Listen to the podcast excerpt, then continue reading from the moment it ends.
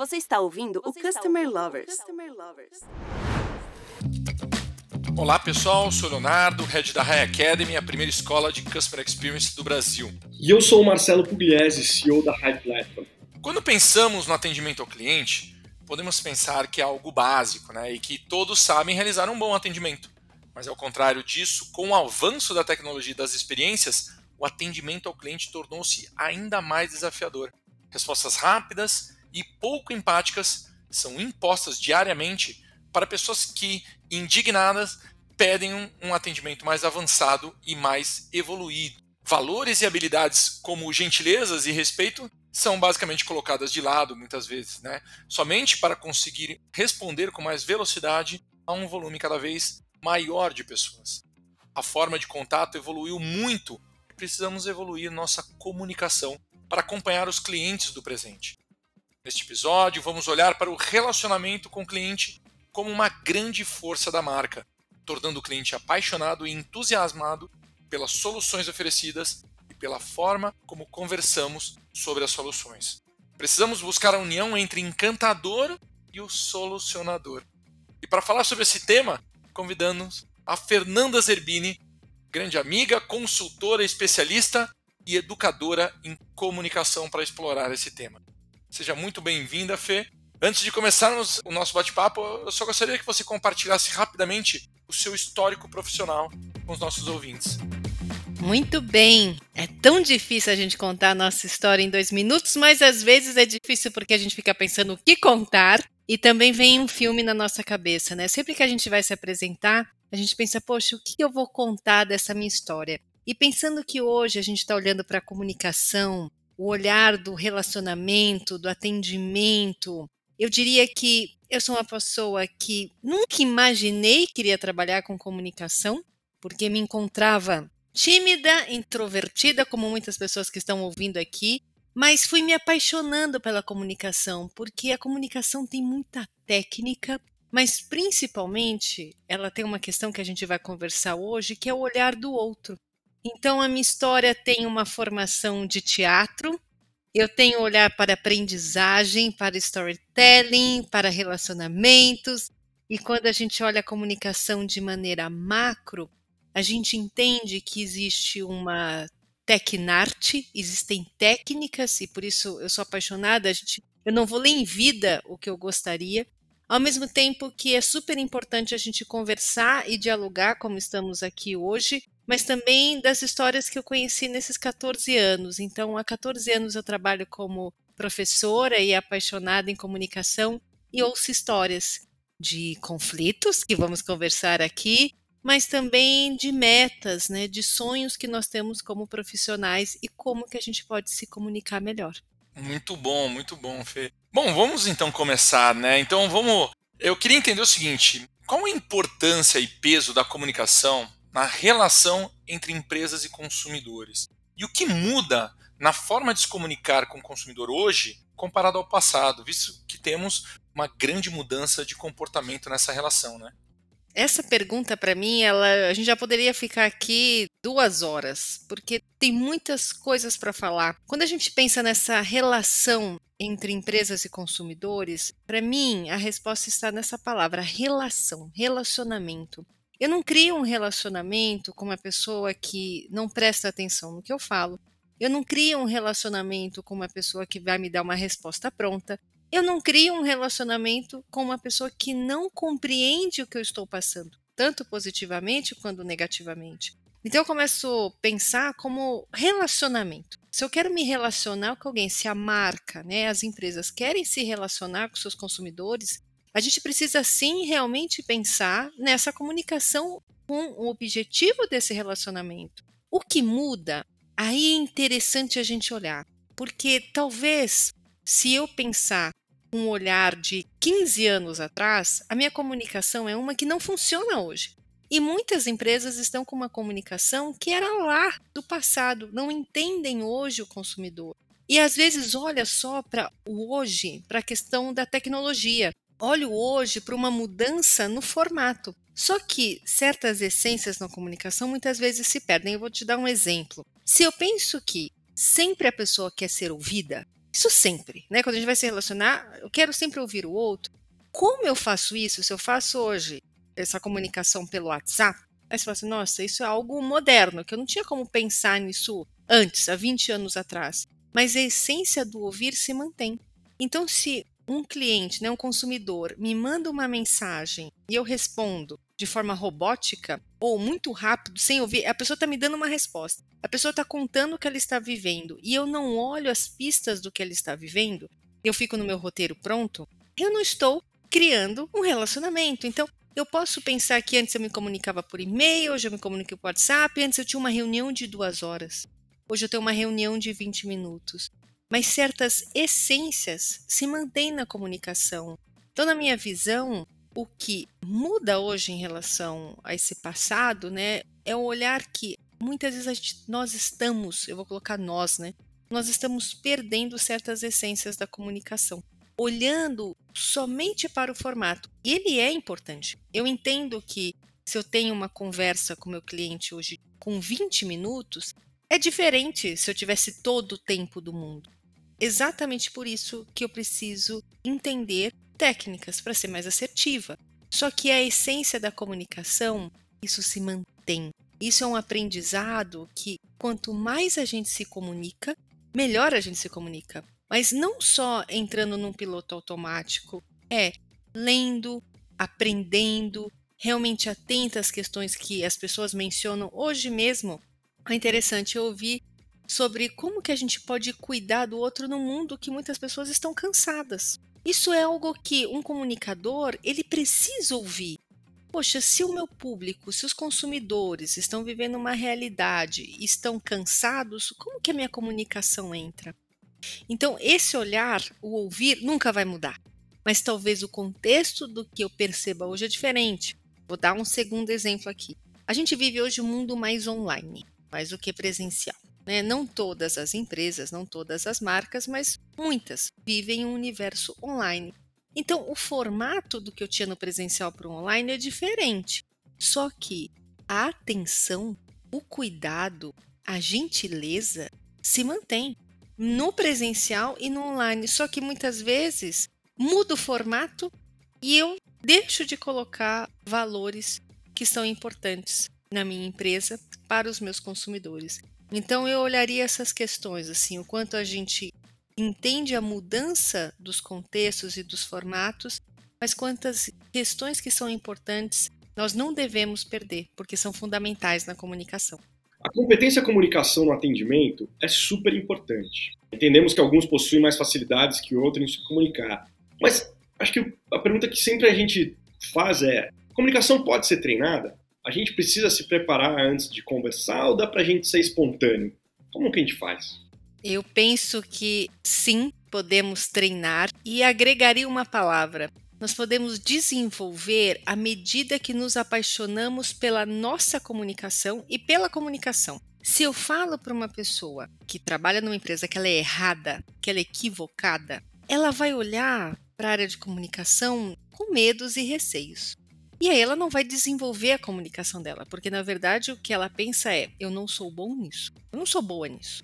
Agora, se eu consigo iluminar as forças que essa pessoa tem e dizer para ela: olha, isso você faz muito bem. A gente pode potencializar e cuidar do que está criando ruído, o que está sendo mal interpretado, ou que talvez você não tenha consciência. Então, entre essa ponte hoje com as pessoas né, que fazem parte de uma empresa, da gente entender que todas as pessoas têm capacidade para desenvolver e aprender. E aí vem um olhar de como que a gente faz isso despertando a paixão dela pela comunicação e não tornando a comunicação um desafio, um dragão, uma coisa horrível, que ela pensa assim, não nasci para isso, ou sempre colocando, né? O outro, tem pessoas que são incríveis nisso, ela dá mil exemplos, várias pessoas, mas ela não tem.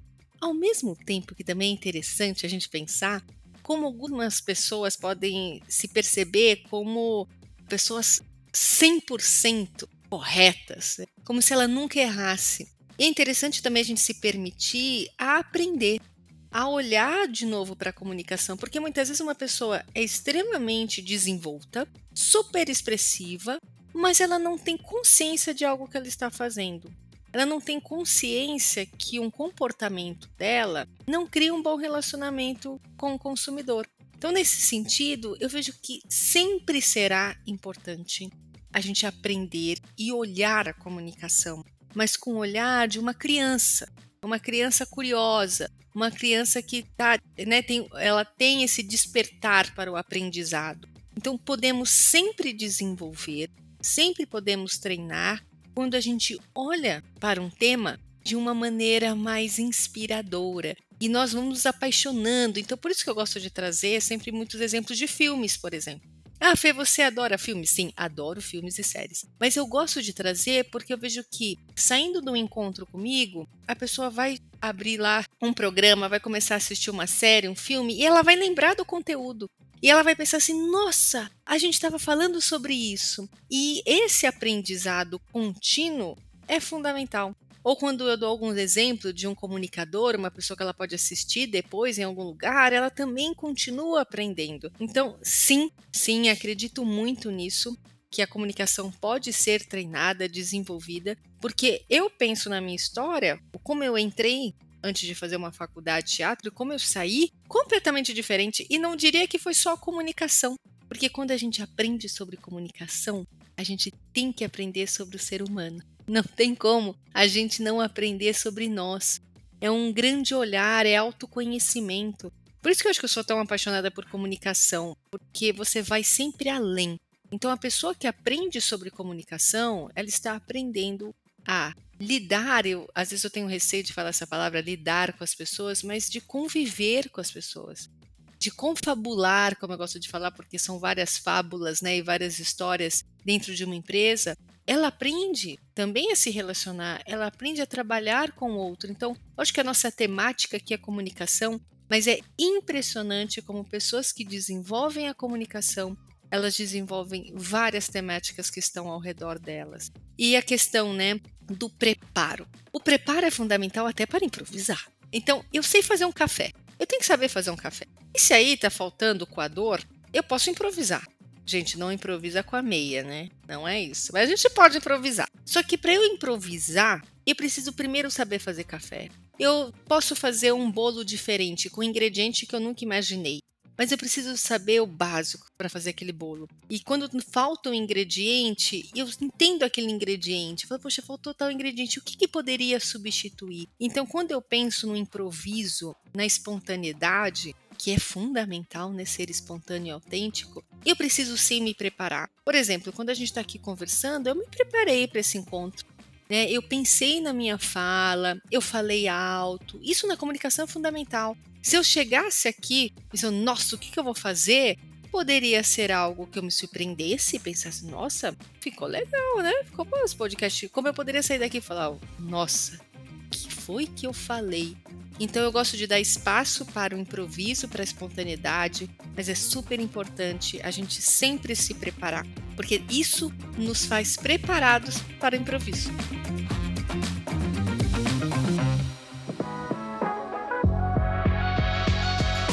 Olhando sobre um, outro pilar aqui, né? Qual o poder da empatia? Porque a gente fala muito de empatia nessa relação de comunicação, né?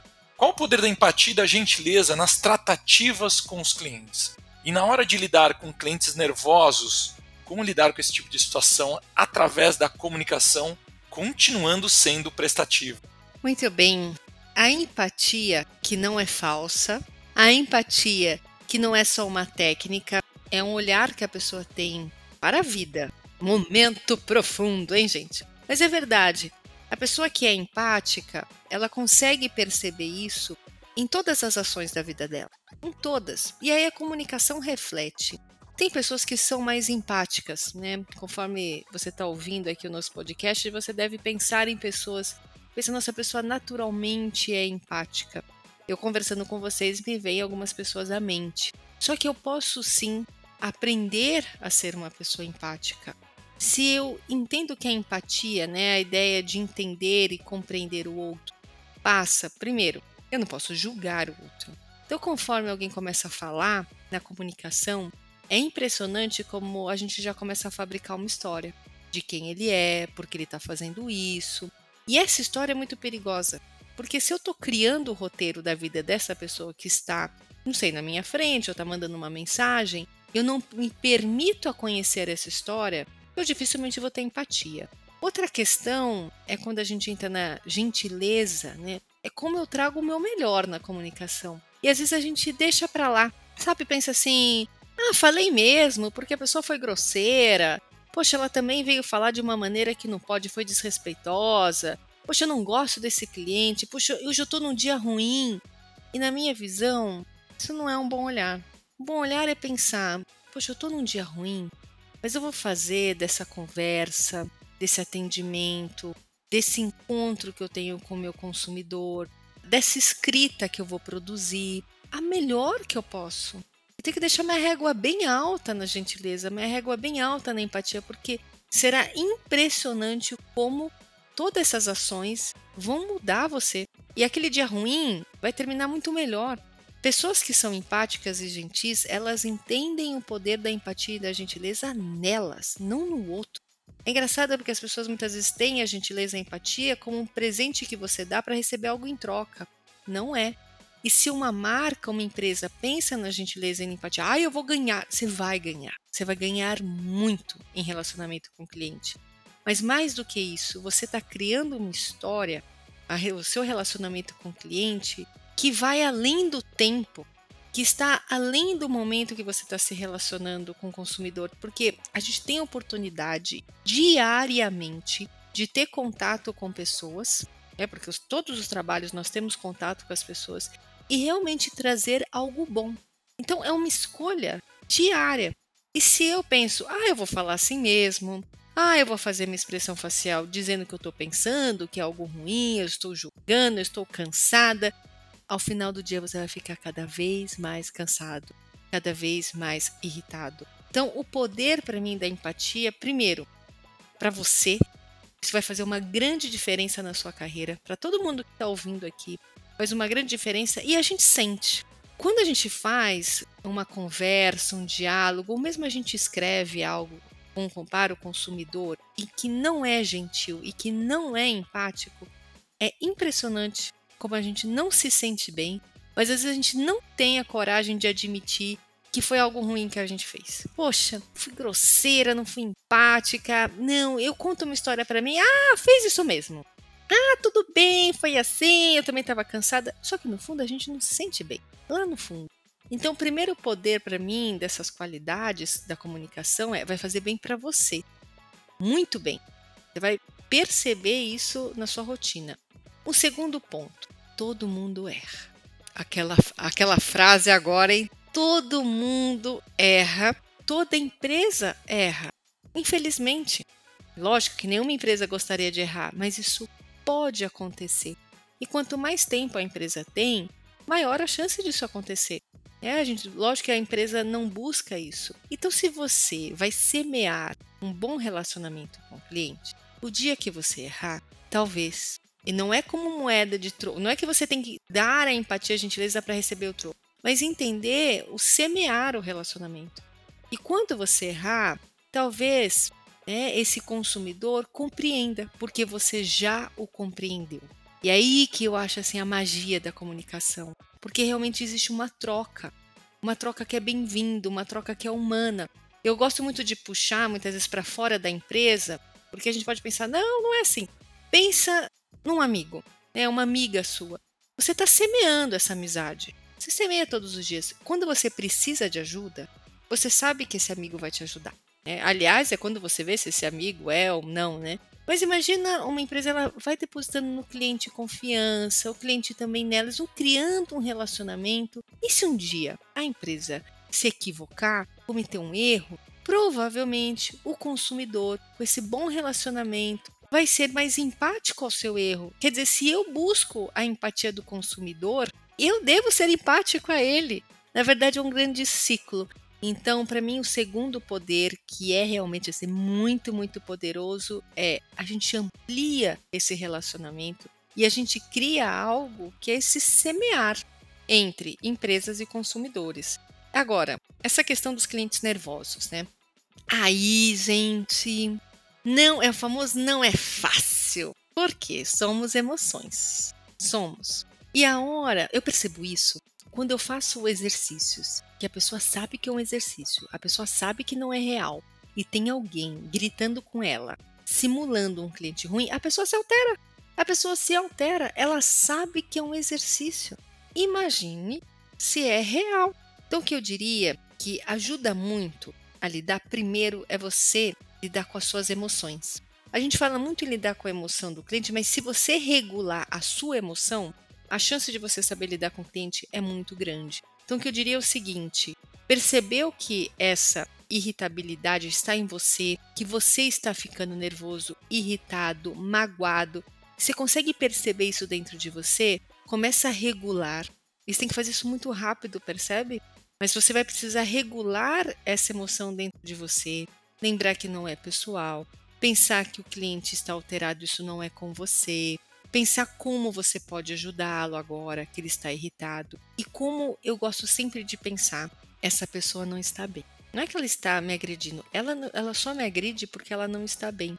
Então agora é o meu momento de ajudar. É, se eu pensar que essa pessoa não está bem e ela está errada, equivocada em agir dessa maneira, dificilmente eu vou conseguir regular a minha emoção. Mas se eu pensar, ela não está bem, aí que a gente conecta com a empatia. É como se um pai ou uma mãe percebesse ali a criança que está gritando e na verdade ela não está gritando porque ela queria comer mais, ela quer chamar atenção. E quando um pai e uma mãe percebe isso, vai entender qual é a dor desse consumidor, qual é a dor dessa criança. E aí a gente consegue criar realmente uma resposta para essa pessoa, a gente consegue atender. Então, na minha visão, lidar com uma pessoa hostil é uma oportunidade para a gente aprender sobre o ser humano, mas para a gente cuidar, cuidar dessa pessoa que não está bem. Ouvir de fato os nossos clientes é um dom. Mas o que a gente ouve de verdade? Como que a gente faz para construir um diálogo construtivo com a famosa escuta ativa? Eu adoro o aprendizado do ouvir, porque muitas vezes a gente acredita que está realmente ouvindo e não está nada. Primeiro ponto, prestar atenção no outro tem a ver com focar a atenção. Então, cuidado com distrações, principalmente um negócio, não sei se vocês conhecem, chamado celular. Ele é incrível, ele é maravilhoso, ele faz coisas maravilhosas, mas nesse momento, só se você está conversando com a pessoa pelo celular. É interessante você tomar cuidado com questões que vão tirar a sua concentração. Então, se eu estou ouvindo alguém e eu estou esperando uma resposta de alguém ao meu lado, eu não vou prestar atenção, eu não vou ouvir. Então, eu cuidaria de distrações mas segundo ponto, ouça até o final que a pessoa tem para dizer sem pensar na resposta. Isso é um exercício, hein? Isso é um exercício danado para a gente fazer. E olha, a gente fala com os consumidores, mas eu diria, gente, se vocês puderem treinar isso com todas as pessoas ao redor, ficar bom no ato de ouvir é ser uma pessoa melhor. Porque é impressionante o quanto isso vai fazer diferença na sua comunicação. Porque muitas vezes a comunicação é eu falo, sem ouvir. Quer dizer, não há diálogo.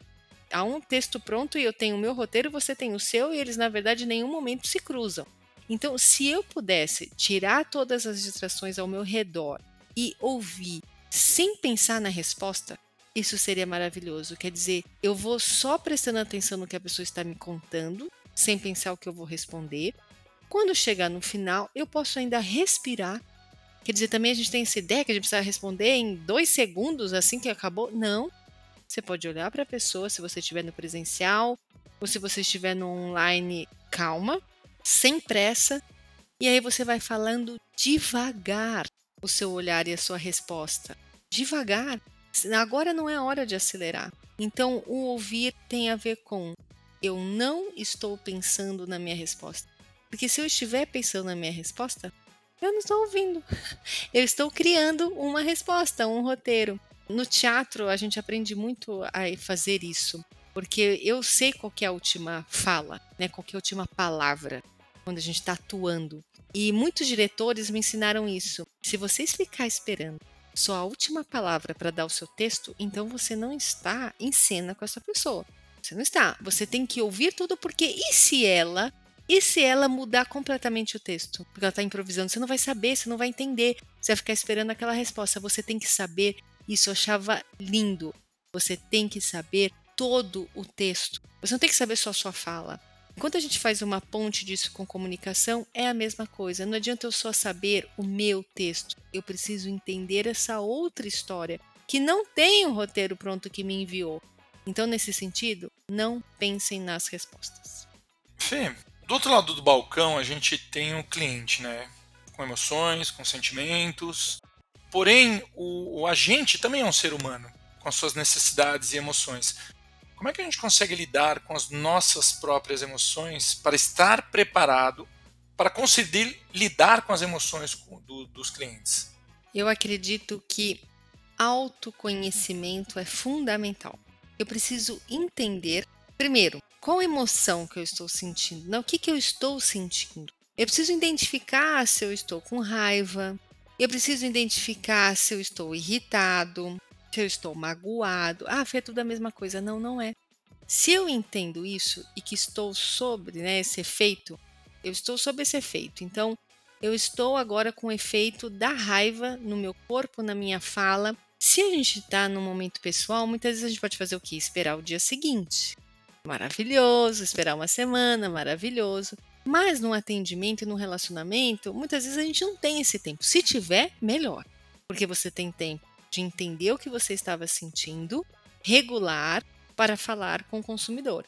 Se você não tem esse tempo, é de bate-pronto, quer dizer, aquilo está acontecendo em tempo real, eu diria o seguinte: é você lembrar uma frase muito, muito simples, muito, muito simples, que é o que pode te ajudar nessa hora. Você está sentindo tudo isso e você pensa: eu preciso desacelerar e falar de maneira calma para não deixar eu fluir diante de uma emoção. E parece uma loucura eu pensar na não flua. Mas imagina, se você está numa tormenta de emoções, você vai fluir nessa tormenta. E se eu consigo desacelerar, eu consigo fazer um pensamento agora, pensar um pouco mais antes de agir. Se eu tenho, né, na verdade, como disse, tempo para não agir, melhor. Mas se eu estou agindo conforme tudo isso está acontecendo, é puxar freio de mão. Então eu diria duas palavras: autoconhecimento. Quanto mais você aprender sobre emoções e as suas emoções, melhor. E segundo, puxe o freio de mão. Se você está em tempo real, para você não sofrer um acidente ou não causar um acidente, você precisa andar bem devagarinho. Uma analogia que eu gosto de fazer é: imagina que você está na estrada e está chovendo muito forte. Muito, muito forte. Quer dizer, você não tem muita visão agora, certo? Então você vai pisar no acelerador, você vai com tudo? Não, você vai devagarinho. Se você pudesse esperar no canto para voltar para a estrada, seria melhor, né? Se você pudesse parar em algum lugar, seria melhor. Mas às vezes você não encontra esse lugar para parada. Você tem que seguir. Se você tem que seguir, siga devagarinho. Como você vê essa relação entre empresas e consumidores para o futuro, desse ângulo da comunicação? Quais são as principais dificuldades que as empresas e as estruturas de atendimento irão enfrentar?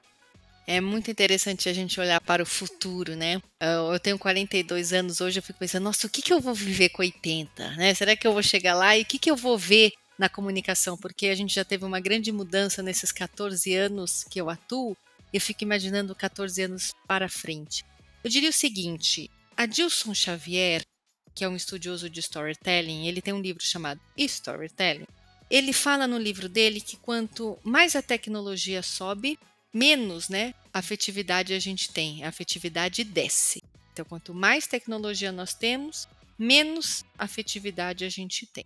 Nesse sentido, para mim a resposta está aí: comunicação afetiva. Porque isso será cada vez mais importante e isso será um diferencial pensando que a tecnologia aumenta. As dificuldades que a gente tem é porque eu imagino que as soluções que a gente tem que são relacionadas à tecnologia, elas nem sempre vão pensar de forma afetiva.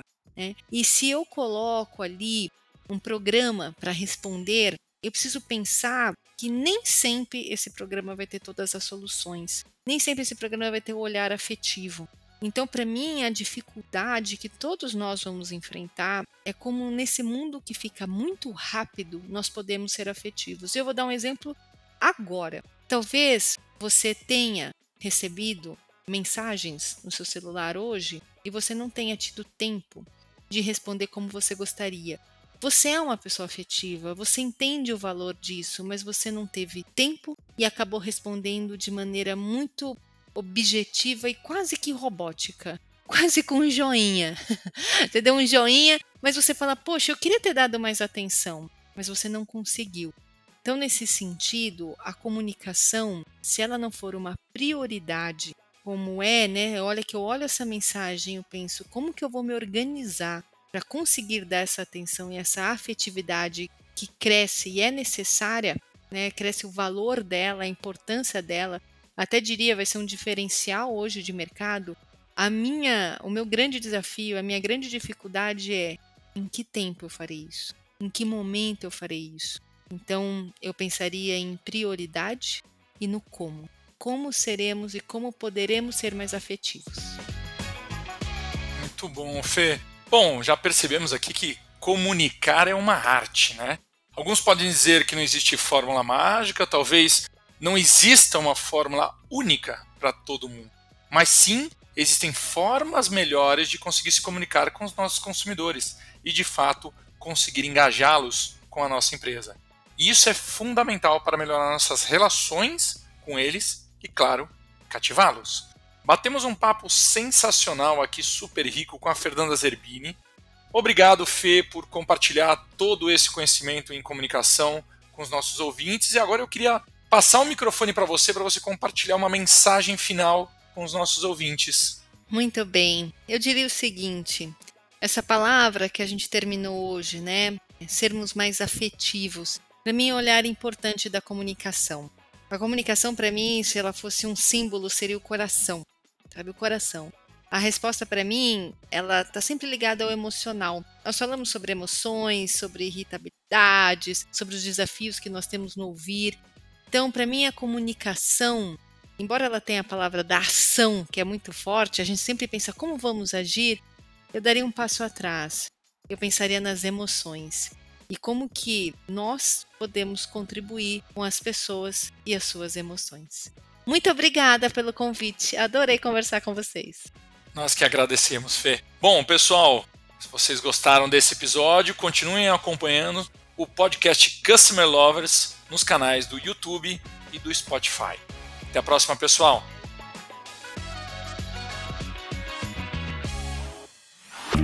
Você acabou de ouvir o Customer Lovers, o podcast da High Platform.